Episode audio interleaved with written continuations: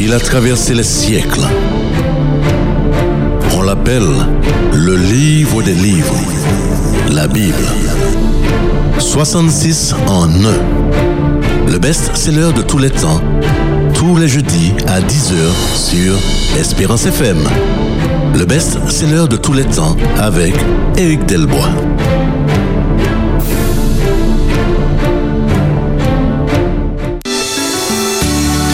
Le best-seller de tous les temps, une émission proposée et présentée par Éric Delbois.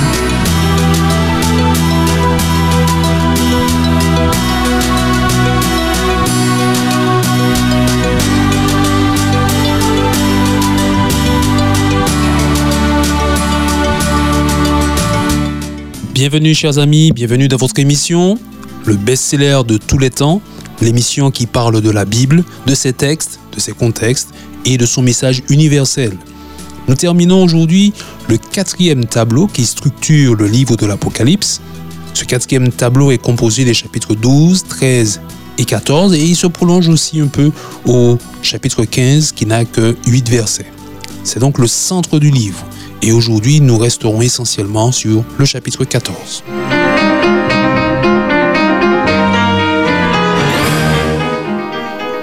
Au cœur de ce chapitre 14 se trouve le dernier appel au salut que Dieu adresse au monde avant le retour de Jésus. Le ton est donc grave, c'est celui de l'urgence rempli d'amour, c'est celui de la supplication avant que les engagements ne soient irréversibles. Le chapitre débute avec une vision des 144 000. Nous avons déjà euh, parlé de ce peuple. Il apparaît au chapitre 7. Ils sont ici présentés joyeux, chantant les louanges de Dieu. Ils sont vus comme des vainqueurs. Ensuite, arrivent donc ces trois messages qui sont adressés au monde entier. Et enfin, le chapitre et la section s'achèvent avec une description du retour de Jésus. Il est lui aussi présenté en vainqueur avec sa couronne d'or sur la tête. Son retour est une bonne nouvelle, bonne nouvelle pour les uns, pour ceux qui ont choisi le camp du Christ, mais c'est une catastrophe pour les autres, ceux qui se sont placés dans le camp du dragon et de ses bêtes.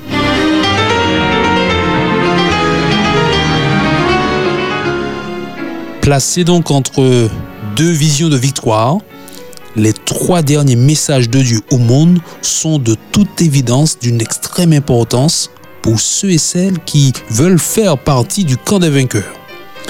Le premier message est, là je cite, un évangile éternel.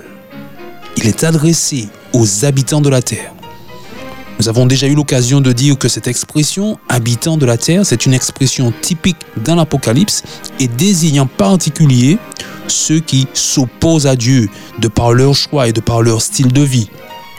Juste avant la fin, Dieu se tourne encore vers eux avec bienveillance et amour. Il leur annonce encore l'évangile du salut. C'est encore une main tendue qui est offerte aux rebelles. Oui, Dieu offrira le pardon jusqu'au bout. Son désir est bel et bien de sauver. D'ailleurs, ce message est proclamé depuis le milieu du ciel afin que tous voient le messager. Il est proclamé d'une voix forte afin que tous l'entendent.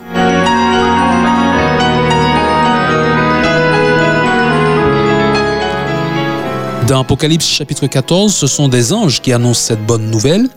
Il s'agit là encore bien sûr d'un symbole pour parler de tous ceux et celles qui acceptent d'être les messagers de Dieu dans cette dernière tentative de sauver. Ce symbole indique aussi que la réussite de cette dernière offensive divine dépend essentiellement de Dieu et pas tant des capacités ou des techniques humaines.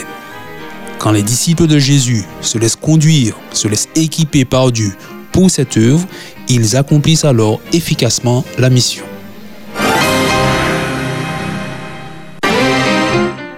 Je lis dans Apocalypse 14, versets 6 et 7. Ce premier message, il est dit, craignez Dieu et donnez-lui gloire, car l'heure de son jugement est venue, et adorez celui qui a fait le ciel et la terre et la mer et les sources d'eau. Ce sont là les mots donc du premier message et il est surprenant d'y trouver la question du jugement. Mais dans les Écritures, le jugement n'est pas forcément négatif. jugement et salut ne sont pas incompatibles dans les Écritures. Par exemple, au, psaume 119, on lit au verset 39, Tes jugements sont pleins de bonté. Ou encore au verset 43, toujours au psaume 119, J'espère en tes jugements. Et puis, le psalmiste dit encore, Rends-moi la vie selon tes jugements. Oui, cette vision du jugement de Dieu est éminemment positive et ce premier message d'Apocalypse chapitre 14 est dans cette même optique, en tout cas pour ceux qui choisissent d'espérer en Dieu. Pour les autres, en effet, le jugement de Dieu est redoutable, car il est rempli de justice. Il met un terme au mal et permet aux méchants de récolter enfin sa mauvaise semence. Ce premier message ne parle pas d'un jugement à venir, mais il le présente comme présent, déjà là, alors même que Jésus n'est pas encore revenu. C'est donc bien aujourd'hui et maintenant qu'il faut faire son choix, le bon choix de la fidélité en Jésus-Christ.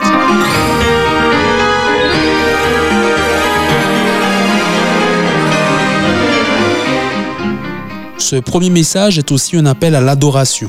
Les termes employés renvoient directement au quatrième commandement du, décalogue, portant donc sur le sabbat du septième jour, présenté dans Exode chapitre 20, verset 8.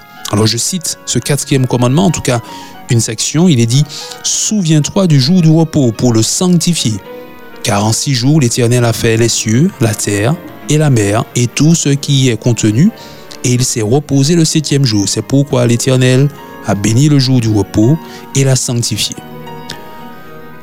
Si on observe bien, on remarquera qu'entre Apocalypse chapitre 14 et Exode 20, c'est pratiquement euh, ce qu'on appelle aujourd'hui un copier-coller. Oui, ce message de la fin rappelle à l'humanité rebelle qu'il n'est pas le fruit du hasard mais qu'il y a un créateur qui ne demande qu'à participer à sa vie et à son bien-être. Ce message est aussi pour ceux qui ont oublié le sabbat comme référence de leur expérience chrétienne. Le commandement dit bien, souviens-toi. Dieu avait donc anticipé en quelque part notre négligence et il rappelle avant la fin que sa parole demeure éternellement. C'est maintenant à chacun de faire le choix en connaissance de cause adorer le Créateur comme il l'a défini ou adorer la créature et ses supercheries.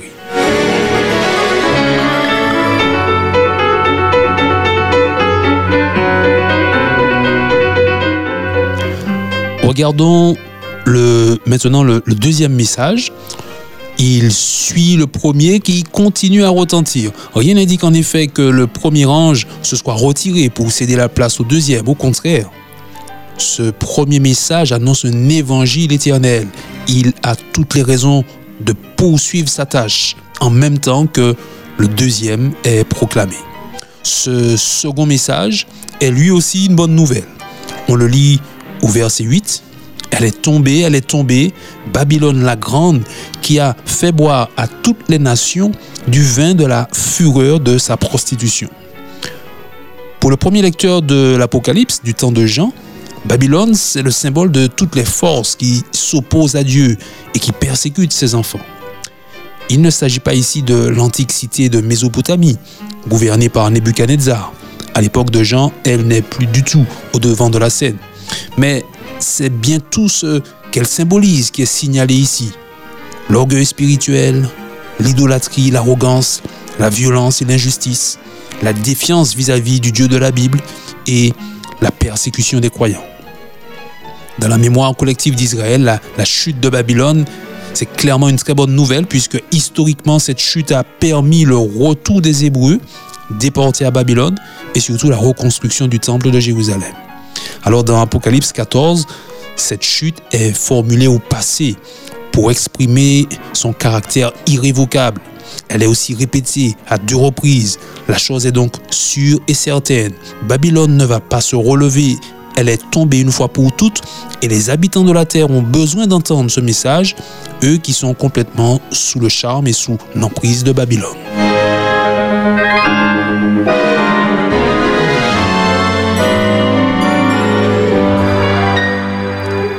les chrétiens du temps de Jean voyaient aussi dans la chute de Babylone la chute de l'Empire romain et de sa gouvernance impériale. Rome persécutait en effet les chrétiens, contraignait au culte de l'empereur, oui, et agissait comme ces bêtes décrites dans Apocalypse 13, les bêtes au service du dragon. La déportation de Jean sur l'île de Patmos, où, où il rédige donc l'Apocalypse, était précisément due à la violence de l'Empire romain. Pour eux donc, le message du deuxième ange est rempli d'espérance et de consolation pour l'ensemble du peuple de Dieu. Il annonce que le pouvoir romain ne sera pas éternel. Maintenant, pour le lecteur d'aujourd'hui, il s'agit surtout de discerner ce qui dans nos vies revêt les caractéristiques de Babylone. Ce que nous avons érigé en idole. La deuxième partie du message est dans ce sens en précisant que Babylone a fait boire à toutes les nations du vin de la fureur de sa prostitution. Le vin est associé à un enseignement. L'action de boire ou de manger équivaut, ces actions équivalent à une assimilation, à une adhésion à, cette éducation. Et comme le contexte global de ce quatrième tableau est celui des enjeux d'adoration, il faut donc reconnaître dans la prostitution de Babylone l'idolâtrie qu'elle promet, qu'elle promeut, pardon, le faux culte qu'elle organise, celui qui piétine les valeurs et les principes divins, celui qui finalement tourne le dos au Dieu de la Bible.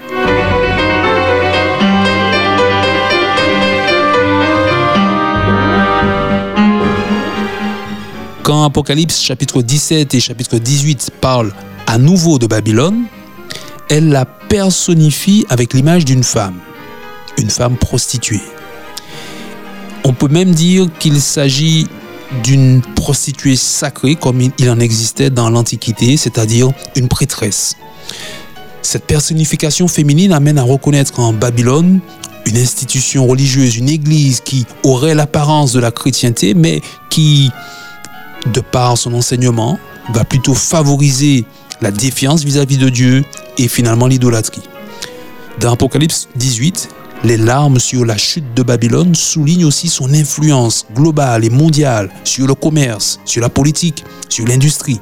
Oui, Babylone a une très large influence, elle touche tous les cercles de l'activité humaine, mais conduit les humains en quelque part à adorer leur propre œuvre, leur science, leur art. Idolâtrer, c'est pousser l'orgueil humain à son paroxysme. L'idolâtre finalement s'adore lui-même au travers de sa performance, qu'elle soit spirituelle ou matérielle. Il adore ce qu'il a fait et il n'a pas besoin de transcendance, il se suffit à lui-même. Le message biblique est pour lui un mythe, un mythe duquel il faut se libérer. Le centre de sa vie, c'est son propre ego. Maintenant, au-delà d'une institution religieuse, c'est un style de vie que l'Apocalypse dénonce. La religion d'en bas, faite de traditions, d'apparats, d'apparence qui renie la force de la foi, c'est-à-dire la fidélité à Dieu et à sa parole.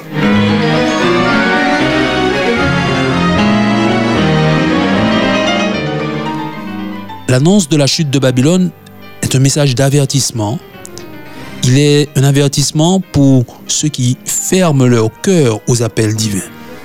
Babylone entraînera dans sa chute tous ceux qui s'attachent à elle. Mais pour ceux qui, malgré le courant dominant, s'attachent toujours aux valeurs bibliques, l'annonce de cette chute est un message d'encouragement. L'Apocalypse offre ici les bonnes lunettes pour lire et pour voir le monde. À nous maintenant de discerner ce qui dirige vraiment notre vie. Un jour, Jésus monta à l'écart sur une haute montagne avec trois de ses disciples. Pendant qu'il priait, son visage resplendit comme le soleil et son vêtement comme la lumière. Ses disciples contemplèrent sa gloire. Nous vous invitons à monter avec nous loin de l'agitation du monde pour entrer un instant dans la présence de Jésus.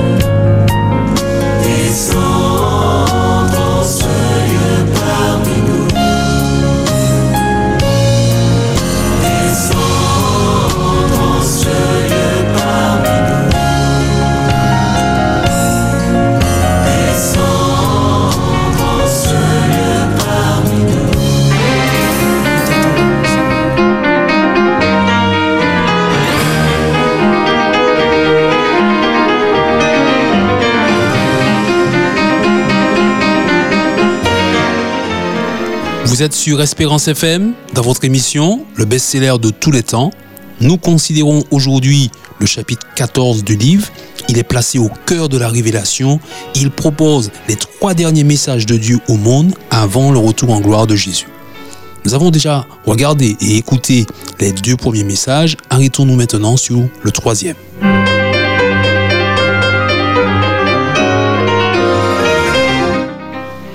Les termes employés dans ce troisième message ont de quoi interpeller le lecteur. L'ange qui le prononce le fait d'une voix forte. C'est parce qu'il n'y aura pas d'autre avertissement après ce message. Le ton choisi est donc approprié. Des expressions comme la colère de Dieu ou les tourments dans le feu et le soufre, ce sont des expressions qui sont utilisées pour interpeller, on l'a dit, secouer, réveiller ceux qui se sont laissés enivrer par le vin de Babylone. Alors je lis ce message dans Apocalypse 14, verset 9. Si quelqu'un adore la bête et son image, et reçoit une marque sur son front ou sur sa main, il boira lui aussi du vin de la fureur de Dieu, versé sans mélange dans la coupe de sa colère, et il sera tourmenté dans le feu et le soufre devant les saints anges et devant l'agneau. Et la fumée de leur tourment monte au siècle des siècles, et ils n'ont de repos ni jour ni nuit, ceux qui adorent la bête et son image, et quiconque reçoit la marque de son nom.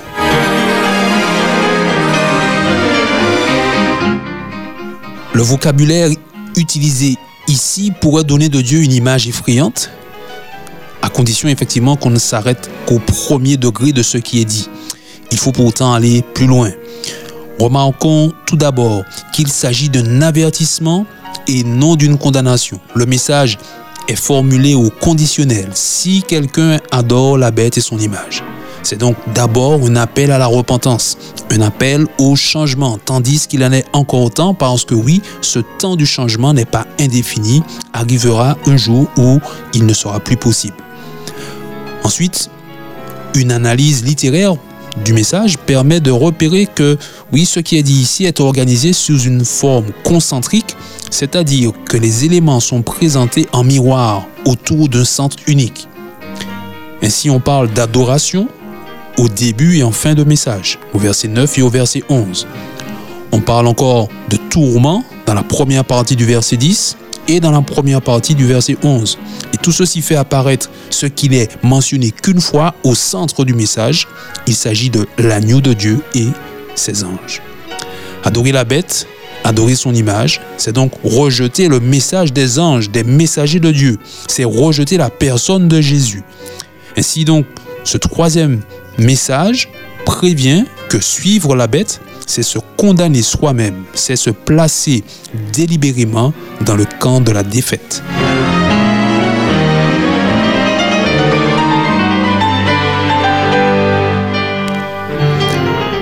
Cette forme concentrique du troisième message fait aussi apparaître que recevoir la marque de la bête, c'est aussi recevoir un nom, le nom de celui qu'on adore.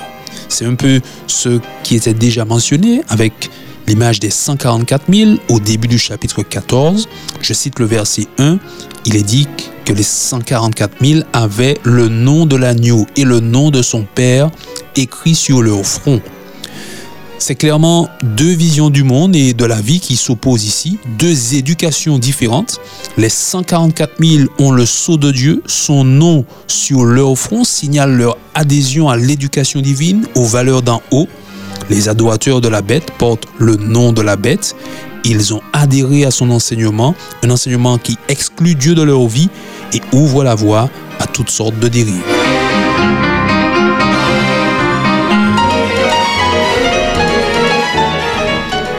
L'avertissement donné ici dans ce troisième message fait écho aux menaces prononcées par la bête elle-même, la bête qui monte de la terre dans Apocalypse 13. Rappelez-vous, elle menaçait de sanctions économiques et judiciaires, et même de sanctions pouvant aller jusqu'à la mort, quiconque n'acceptait pas sa marque. Cette fois, l'Apocalypse invite le lecteur à choisir clairement son camp. Qui êtes-vous prêt à écouter? Les menaces de la bête ou les avertissements de Dieu? L'adoration dans la Bible n'est pas seulement en lien avec un service de culte, mais touche finalement l'ensemble des aspects de la vie, les actes posés, les choix, l'influence que nous pouvons exercer ici et là dans notre entourage. Il faut choisir. Et le mieux, c'est de choisir le Christ.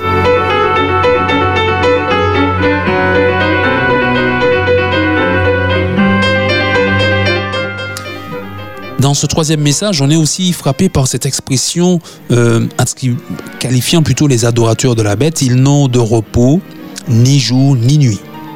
Cette expression, elle est tout simplement l'extrême opposé de celle qui parle de, des personnes qui sont fidèles à Dieu. Dans Apocalypse chapitre 13, verset 13, on dit que les adorateurs de Dieu, oui, eux se reposent de leurs œuvres. Dans ce contexte d'adoration, ces références au repos ou à l'absence de repos, ces références font bien allusion au sabbat du septième jour, jour de repos par excellence, anticipation hebdomadaire du repos éternel que Dieu accorde à ses enfants. Le sabbat est une déclaration publique adressée au monde que c'est bien Dieu qui est créateur et qu'à ce titre, il est digne de l'adoration. C'était l'objet déjà du message du premier ange, mais voici, comme on l'a dit, cette proclamation n'a pas cessé. Les messages du deuxième et du troisième ange ne font que compléter cette proclamation de l'évangile éternel. Maintenant, disons enfin que les tourments des adorateurs de la bête sont décrits ici au présent et non pas au futur. L'Apocalypse n'annonce pas un enfer éternel pour les ennemis de Dieu. Accepter cette idée d'enfer éternel, c'est placer sur Dieu une image de sadisme, puisque les hommes ne possèdent pas naturellement l'éternité. Elle leur serait accordée ici uniquement pour souffrir à cause de choix qu'ils ont faits dans un temps limité. Apocalypse chapitre 14 parle des tourments. La formule est mise au présent. C'est pour bien expliquer que c'est de leur vivant que les adorateurs de la bête ne trouvent pas de repos puisqu'ils refusent clairement d'entrer dans le repos de Dieu, dans le sabbat, dans ce temps où on peut se détacher de son travail en adoration devant leur devant l'œuvre de leurs mains plutôt, ils sont entraînés par leur passion qui finit par les dévorer. Il ne restera plus que la fumée de ceux, il ne restera plus que de la fumée, oui, pour ceux qui persisteront dans cette voie. Tout comme après la destruction de Sodome et Gomorre, il n'est resté que cendre et fumée.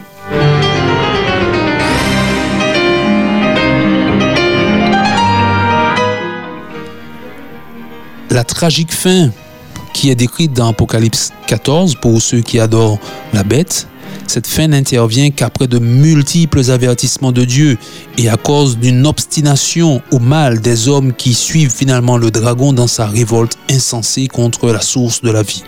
Ce troisième message témoigne donc de l'immense compassion de Dieu qui a tout mis en œuvre, qui met tout en œuvre pour sauver. Il ne désire pas la mort du méchant, mais sa repentance afin que le méchant vive. Cependant, il ne violera jamais son libre arbitre. Le message des trois anges invite donc à choisir entre Dieu et Babylone, entre la vérité et l'erreur, entre la vie et la mort.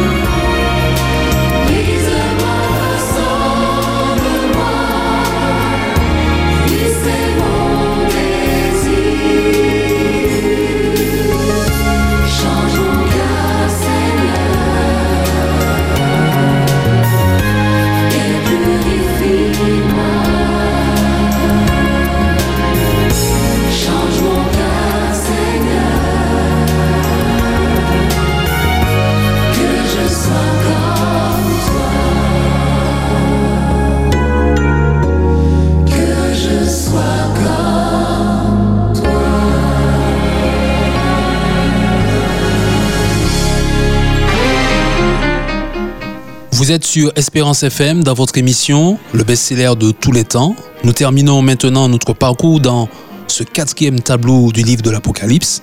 Après les trois derniers messages au monde, la séquence s'achève donc avec une vision du retour de Jésus. C'est lui qui est présenté au verset 14. Jean voit assis sur une nuée blanche quelqu'un qui ressemblait à un fils d'homme, ayant sur sa tête une couronne d'or et dans sa main droite une faucille tranchante. Le retour du Christ est alors illustré avec deux images, l'une positive et l'autre négative. L'image positive, c'est celle de la moisson. La faucille est lancée et le monde est moissonné car la moisson de la terre est mûre. Cette image renvoie aux, paroles de Jésus lui-même dans les évangiles, quand il disait aux disciples que la moisson du monde est grande, mais qu'il y a peu d'ouvriers pour cette moisson. Elle renvoie plus directement à la récolte qui s'effectuait dans les champs pour conserver dans les greniers les céréales récoltées. Le symbole parle donc des élus de Dieu, des rachetés, ceux et celles qui auront lavé leur robe dans le sang de l'agneau, ceux et celles qui auront persévéré jusqu'au bout. Au retour de Jésus, ils seront rassemblés avec les morts en Christ qui reviendront à la vie, comme l'apôtre Paul a eu l'occasion de le décrire dans sa lettre aux Thessaloniciens au chapitre 4. Ensemble, ils formeront le peuple de Dieu et monteront à la rencontre du Seigneur dans les airs pour être toujours avec lui. L'autre image associée au retour de Jésus est plutôt négative, c'est celle de la vendange. Je lis dans Apocalypse 14, verset 19. L'ange jeta sa faucille sur la terre, et il vendangea la vigne de la terre, et jeta la vendange dans la grande cuve de la colère de Dieu, et la cuve fut foulée hors de la ville, et du sang sortit de la cuve jusqu'aux morts des chevaux sur une étendue de 1600 stades. Cette description exprime le fait que les habitants de la terre qui auront obstinément refusé les appels au salut de Dieu ne pourront alors supporter l'éclat de la gloire du Christ à son retour. Ils mourront quand Jésus se manifestera tel qu'il est. L'expression de la colère de Dieu ne parle pas d'un Dieu qui perd ses moyens, débordé par cette émotion de colère. Le texte d'Apocalypse chapitre 4, 14 plutôt, ce texte parle de la justice de Dieu qui se manifeste enfin après tant de souffrances et d'injustices. La présence de Dieu dans ces deux derniers versets du chapitre, versets 19 et 20, une présence plutôt discrète en arrière-plan, comme pour signaler aussi une certaine déception divine de voir finalement les humains subir le fruit de leur propre choix, de leur mauvais choix. La volonté de Dieu est de sauver les hommes, mais il ne le fait pas contre leur gré.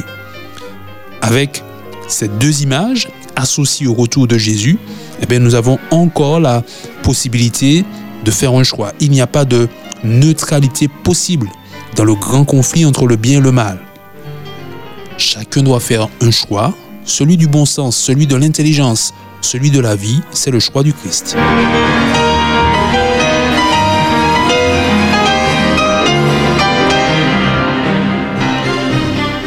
Au chapitre 15, la vision se poursuit avec la victoire des rachetés. Ils sont debout sur une mer de cristal. Apocalypse 15, verset 2 dit qu'ils chantent le cantique de Moïse, le serviteur de Dieu, et le cantique de l'agneau. Et ils disent, tes œuvres sont grandes et admirables, Seigneur Dieu Tout-Puissant. Tes voix sont justes et véritables, roi des nations. La vision des 144 000 au début du chapitre 14 et cette vision des rachetés encadre donc le message de trois, des trois anges. Là encore, le but est d'encourager, d'inciter, d'insister pour que les humains se repentent et fassent le bon choix. Le quatrième tableau se termine avec quelques mots qui servent d'introduction au prochain tableau, le cinquième. On voit alors le sanctuaire de Dieu rempli de fumée au point où personne ne peut y entrer pour intercéder. Cette image dit clairement que viendra un temps où aucune médiation ne sera plus possible entre Dieu et les hommes. La porte de la grâce va se refermer, scellant ainsi les choix des uns et des autres, alors s'ouvrira le temps de la rétribution et de la justice. L'apôtre Jean voit alors sept anges sortir du temple.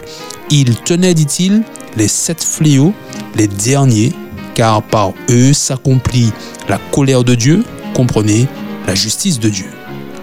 Ce temps, c'est celui où Babylone, le dragon, les bêtes et tous ceux qui suivent leur voie vont récolter le fruit de leurs œuvres.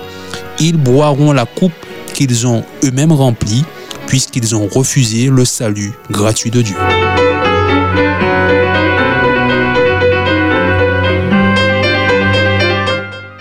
Alors voilà, nous terminons ici ce quatrième tableau du livre de l'Apocalypse. La semaine prochaine, nous pourrons avancer sur le cinquième.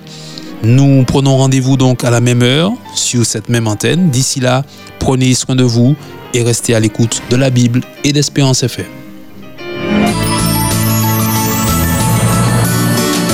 C'était le best-seller de tous les temps avec Éric Delbois. Merci de nous avoir suivis.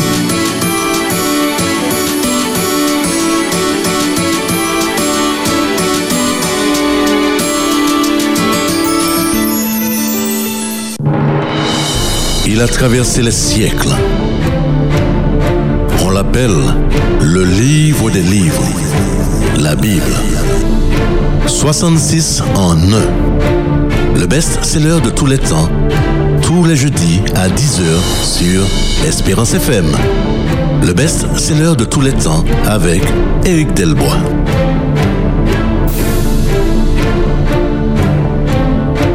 Espérance FM